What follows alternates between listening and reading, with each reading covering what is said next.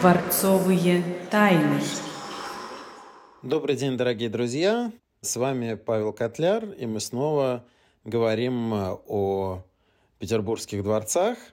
И до этого наш разговор строился вокруг Петергофа времен Петра Великого. А сегодня я предлагаю вам выйти за пределы только его приморской резиденции а, и поговорить о самой личности императора и о том, э, какие предметы, связанные с его жизнью, хранятся не только в Петергофе, но и в других э, петербургских дворцах.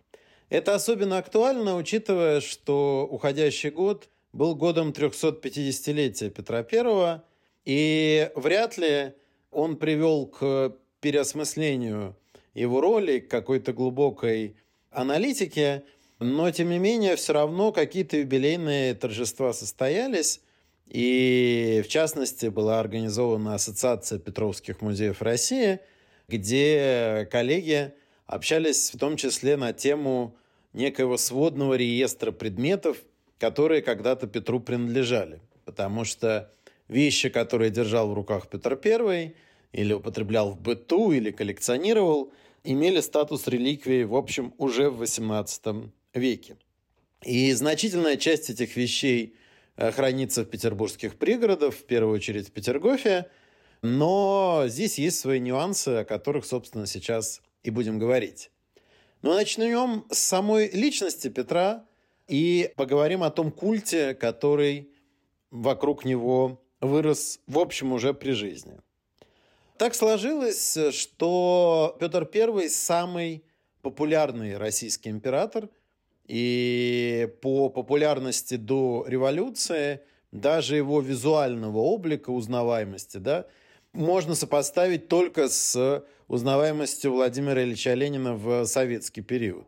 То есть Петр I фактически это уже нереально живший человек, огромный грандиозный миф, такая колоссальная конструкция образов, связанных напрямую с Российской империей, с Россией, и то, как человек э, высказывается о Петре Первом и конструирует как-то его личность, отражает так или иначе его представление, в том числе о пути России, как бы это высокопарно не звучало.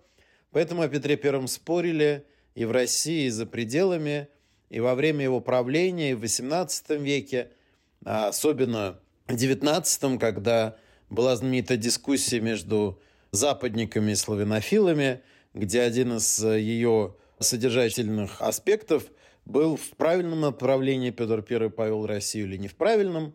Ну а затем э, вот эту всю грандиозную мифологему уже подхватил советский период и знаменитый э, роман Алексея Толстого «Петр I» и фильм 30-х годов с прекрасным Симоновым в роли Петра. Все это сложило определенный образ императора – и в этом образе, конечно, центральное место занимает петербургский миф. Миф как не то, чего не было, да, а как какой-то огромный легендарный ореол множество смыслов. То есть образ Петербурга неотделим от образа Петра I и наоборот. И в этом смысле «Медный всадник», как э, произведение Пушкина, посвященное в общем Петербургу, оно посвящено Петру, и оно программное во многом в определении петербургского мифа и Петровского в том числе. не зря в этих строчках, которые мы все повторяем, но не всегда вслушаемся, «люблю тебя, Петра, творение». То есть это произносится все какой-то скороговоркой, а на самом деле здесь каждое слово важно. То есть Петербург как Петра творение. То есть Петр как некий творец, буквально креатор, буквально ну, демиург, бог, если хотите, который создал Российскую империю, квинтэссенцией которой, по крайней мере, прекрасной стороны которой является архитектура и образ Петербурга, но при этом мы хорошо помним, что там в «Медном всаднике» происходит и чем все заканчивается. В общем, все плохо, все погибли, сошли с ума и, в общем, испытывают ужас от э, того, что этот медный всадник за тобой гонится, за несчастным Евгением. В этом смысле понятно, что контекст не позволил но я надеялся, что в юбилей Петра, когда я думал раньше, за несколько лет, э, что будет происходить, я очень надеялся на некое переосмысление вот этого мифа, этого образа В том числе здесь очень важное слово должен был сказать э, Санкт-Петербург. И через «Медный всадник» в том числе, потому что там целая большая такая матрешка смыслов. Но этого всего не произошло, но произошли какие-то вещи, на которые стоит обратить внимание. В частности, в Зимнем дворце, в Эрмитаже, открылась галерея Петра Великого, которую прокурировала, создала замечательный специалист, хранитель Эрмитажа Наталья Юрьевна Бахарева. И я рад, что, в общем, лично ее с этим смог в Эрмитажных залах поздравить, потому что была проделана замечательная работа по систематизации предметов, связанных с Петром Первым, и их демонстрации публике уже в условиях каких-то современных витрин, света, этикетажа и так далее. Поэтому соберетесь в Эрмитаж, помните, что в Зимнем дворце, как в главном здании Эрмитажа, не только парадные грандиозные залы, через которые мы проходим, не останавливаясь в поиске именно залов с картинами. На самом деле в Зимнем дворце множество зальчиков и галерей, которых почти нет людей, что хорошо, и к ним относятся постоянные экспозиции, связанные с историей русской культуры XVIII века, как эпохи Просвещения, так и теперь галереи Петра Великого. Причем это не просто дань эрмитажная да, юбилейному Петровскому году, а это история про Зимний дворец, про эрмитажные кладовые, как главного хранителя предметов, связанных с Петром Первым, начиная с середины XIX века. И вот здесь важный момент, потому что когда мы говорим вещи Петра или вещи вообще кого-либо, надо понимать, что это несколько групп предметов, что есть э, предметы, которые человеку принадлежали, и к ним может относиться, например, коллекция картин. Или какие-то предметы искусства, которые он заказывал для убранства своих домов, своих дворцов. И вот здесь уже начинается тонкая грань и переход к второму комплексу предметов. Ну вот, например, стул Петра Первого. Это что? Это вещь, которая ему принадлежала в смысле объекта владения – или это предмет быта, которым он постоянно пользовался, да, то есть, в общем, понимаете, есть разница между статуей, которую купил Петр I для своего дворца, и стулом, на котором он каждый день сидел. То есть э, помимо предметов, которые характеризуют его как коллекционера, скажем, да, есть убранство его дворцов, которое частично, естественно, из-за времени, но все-таки сохранилось. И сразу приведу конкретный пример.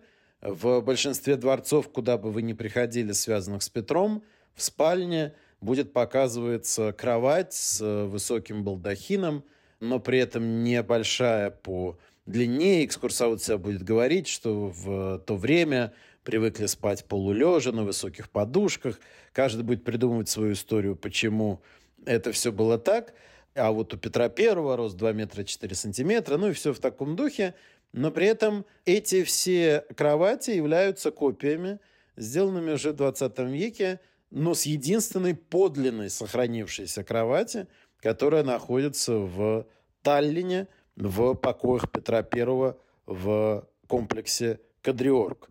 То есть вот пример объекта, предмета, да, который принадлежал Петру и является частью убранства его комнаты. То есть, условно говоря, кровать ему тоже принадлежала, но поразительно, что даже хотя бы одна дошла до наших дней, и с нее уже затем делали соответствующие копии. Но и третий, третий комплекс предметов – это наряду с э, произведением искусства, с тем, что он владел коллекцией, да, и убранством его дворцов, скажем так, мебелью, это, конечно, личные вещи. То есть, когда мы говорим личные вещи, речь идет э, о, ну, в общем, довольно интимной сфере. Это предметы одежды, это вещи, которыми человек пользуется фактически ежедневно, ну, например, часы. Ну, Петра Первого не могло быть, например, наручных часов, да, но походные часы Петра Первого, например, в таком специальном футляре, они сохранились и выставлены в Петергофе в кабинете Петра Первого в Большом Петерговском дворце. То есть какие-то вещи, с которыми мы взаимодействуем каждый день. Ну, грубо говоря, вот главной личной вещью у нас сейчас является смартфон. То есть это уже буквально такая часть тела, нет ничего ближе. Ну, то есть примерьте на себя, да, то есть вот, как мы говорим, личная вещь Петра Первого, чтобы вы отнесли к своей личной вещи. Ну, то есть, условно говоря, вплоть до зубной щетки. И понятно, что когда человек умирает, и многие из нас, в общем, через это проходили, это неизбежно, когда, скажем, оставшиеся вслед за ушедшим человеком должны что-то с этими вещами делать. И в случае с Петром Первым все было, в общем, довольно понятно. Его фигура имела настолько культовый статус, что после смерти Петра, например, его гардероб не выбросили. Более 300 единиц хранения, начиная от парадных мундирных платьев, камзолов, расшитых золотыми и серебряными нитями, заказанных во Франции, или военных мундиров, в том числе э, с э, следами ранений, например, простреленной во время Полтавской битвы, начиная от этих предметов, заканчивая в прямом смысле китайским шелковым халатом или шерстяной шапочкой, которую можно было надеть на ночь на голову, чтобы в уши не надуло. Вот эти предметы одежды сохранились и сейчас являются частью Эрмитажной коллекции. Ее хранит э, прекрасный специалист, замечательный оратор и э, э, автор текстов Нина Ивановна Тарасова. И доступно в сети очень много материалов, связанных с этим. Получите удовольствие, когда Нина Тарасова рассказывает про гардероб Петра Великого. И это фактически одна из крупнейших, если не крупнейшая в мире коллекция мужского платья первой четверти XVIII века. Но справедливости ради надо сказать, что место хранения, да, место хранения этих э, объектов, оно менялось. И гардероб Петра Великого вплоть до середины XIX века хранился во дворце Марли в Петергофе, который мыслился как некий такой мемориал, связанный с э, Петром. И э, Петергофу, может, до сих пор немножко обидно, что вся эта коллекция ушла, и как раз вот ночной колпак остался. Он в дворце Монплезир. Есть еще морская шкиперская куртка прекрасная в Музее императорских яхт. Правда, копия, но тем не менее подлинник есть в фондах петерговских – это в гардеробной дворца Марлина на втором этаже, это и халат китайский, в общем, есть предметы во дворце Петра Первого в Стрельне. То есть какие-то предметы гардероба Петра Первого в Петергофе сохранились. Но в целом гардероб э, был передан в середине 19 века в Эрмитаж. Но в этом смысле никогда не знаешь будущего же, да, и Э, я, учитывая э, военный контекст, что спустя столетия Петергоф будет оккупирован во время Великой Отечественной войны, в 1941 году я сильно сомневаюсь, что весь этот огромный массив, десятки, несколько сотен фактически предметов смогли бы вывести в эвакуацию. И таким образом, то, что этот гардероб оказался в Эрмитаже и сейчас частично доступен для осмотра – на выставках и экспозициях эрмитажных, связанных с Петром, в этом смысле радость. А вот продолжая тему эвакуации, из Петергофа смогли вывести практически все картины из дворца Монплезир. А это, в, в сущности, первая российская картинная галерея, где Петр, согласно своему вкусу, подбирал произведения европейских художников – в первую очередь э, так называемых малых голландцев, которые подкупали его, с одной стороны, мастерством исполнения, с другой стороны, такой неискусностью, не простотой сюжета, что его э, радовало, как человека, стремящегося быть похожим на европейца, по сути своей, еще 17 века. То есть мы все говорим 18 век, но по своему мировоззрению Петр I – это человек 17 века, не только потому, что он родился в 1672 году, но и потому, что, в общем, он сформировался, стремился именно к этим идеалам, вот этой любознательности, постижения мира, отсюда и кунсткамеры и так далее, и так далее. И э, сейчас, приходя в дворец Монплезир в Петергофе, глядя на картины, которые украшают стены, особенно галерей, заполненных воздухом и светом. В общем, вкус владельца тоже можно прочувствовать. И было бы странно, если бы там не было большого количества полотен, связанных с морской тематикой, в частности, на которых детальнейшим образом изображена вся, все устройство и оснастка парусных кораблей, которые были тогда главным мотором вообще экономики, развития, главной силой страны, тем более стремящейся быть империей. Хотя флот, нельзя сказать, что стал частью российской национальной идентичности, настолько сильный, как, например, в Великобритании или в свое время в Португалии и так далее, но флот российский именно Петр Великий, конечно, делает, и не зря его любимая резиденция на берегу моря. То есть э, исключено, если бы любимая резиденция Петра Первого была бы, допустим, в Царском селе. Это прекраснейшее место, но море, пусть какое-никакое, Финский залив, но это часть Балтийского моря, и он должен был быть совсем рядышком. Поэтому вот часть картин, произведений искусства, которые Петром Первым э, привезены – они э, сохраняются в разных дворцах как часть их обстановки. Но всегда вот эти изменения 18, 19, 20 века надо учитывать. Вот мы говорим 350 лет Петру Первому. Очевидно же, что э, за 300 лет с момента смерти Петра ну, нельзя все просто запереть, на ключ оставить, как бы за закрыть, да, ключ оставить в двери и все. Естественно, что-то менялось, приходило в негодность, не все сохранялось. Войны, революции, смены владельцев, ремонты, перестройки. Достаточно сказать, что дворец, в котором умер Петр I, ведь по сути не существует. Екатерина II, создавая ансамбль дворцовой набережной, одевая буквально Неву в гранит, создает э, здание Эрмитажного театра, и Кваренге, по сути, встраивает, то есть он сносит большую часть дворца Петра I, где он умер. А уж казалось бы, что может быть более каким-то таким священным местом для империи, а тем не менее Екатерина II, написавшая на постаменте медному всаднику Петру I Екатерина II, всегда провозглашавшая себя его правоприемницей, как раз это и делает. И только в конце 80-х годов уже 20 века, то есть 35 лет назад, в ходе технических работ стало ясно, что часть двора и цокольный этаж Зимнего дворца Петра I, он сохранился внутри Эрмитажного театра. И это сейчас замечательный музей, к сожалению, мало известно, а может и к счастью, потому что там все тихо, спокойно, никого нет. И там как раз хранится значительная часть меморий, связанных с Петром.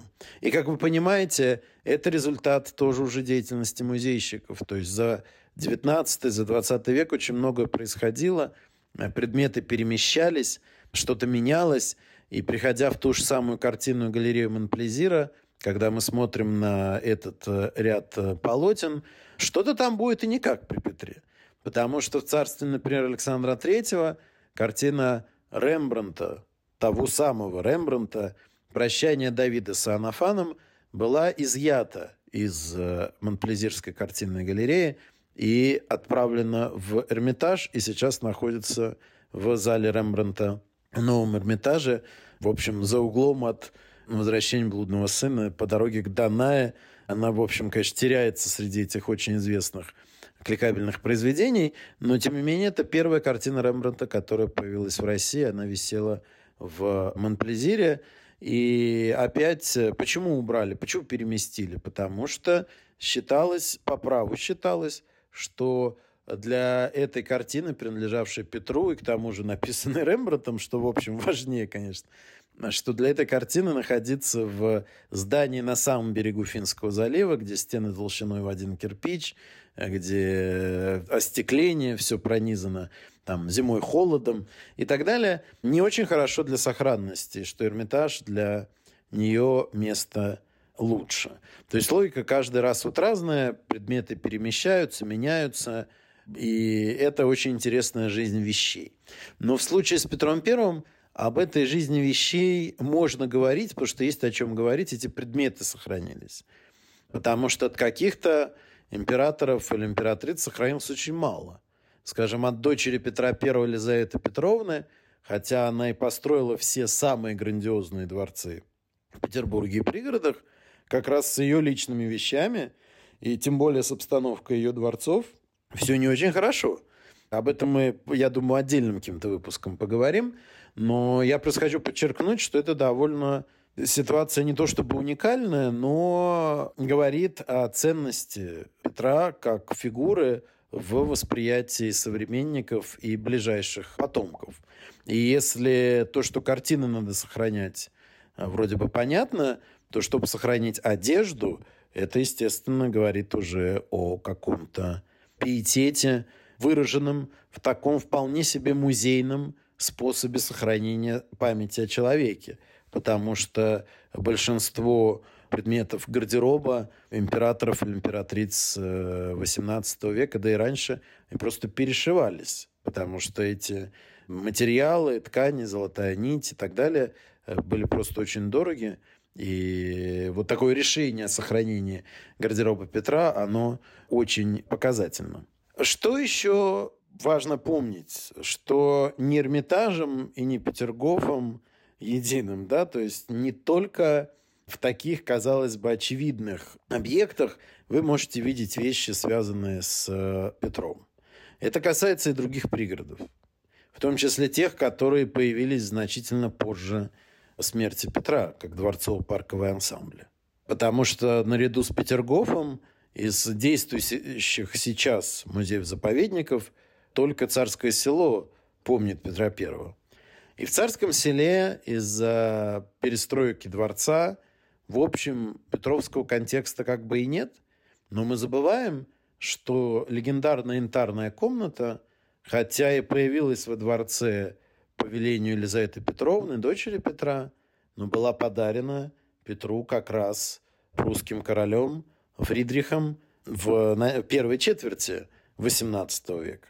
То есть янтарная комната – это, как ни странно, тоже Петровский объект.